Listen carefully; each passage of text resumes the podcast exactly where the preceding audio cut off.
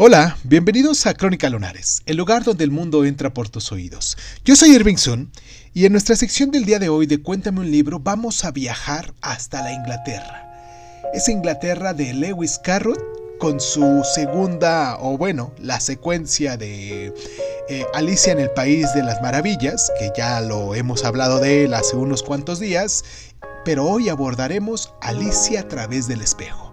Comenzamos.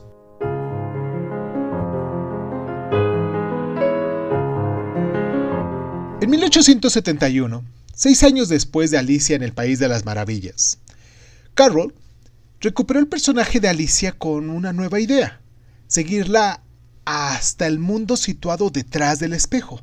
Y tras haber enseñado en fecha reciente a la verdadera Alicia, lo que es Liddell, a jugar ajedrez, utilizó el juego como herramienta narrativa.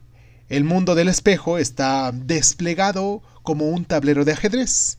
Y pues bueno, Alicia empieza de peón y se convierte en reina, y en cada capítulo del relato está dedicado a un movimiento dirigido hacia ese objetivo. Y a medida que suceden los acontecimientos, un problema de ajedrez, mostrando en un diagonal al principio del libro, se soluciona de manera correcta. Más esquemática que la primera, eh, dicha novela, esta novela, está igualmente plagada de personajes e ideas memorables, muchos de los cuales implican contradicción e inversión. Y con el fin de llegar a cualquier punto de, de, este lugar en el que todo está a patas arriba, Alicia ha de caminar en dirección contraria. Ahora bien, la reina roja le dice que aquí para mantenerte en el mismo sitio has de correr lo máximo posible.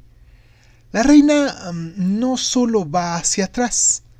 La reina blanca recuerda cosas que sucedieron la semana que viene. Encontramos a los gemelos Tarari y Tarara.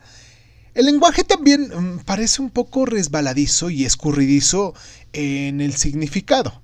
En el Galimatazo, uno de sus poemas más famosos, encontramos las palabras combinadas de Carroll que combinan asociaciones con significados.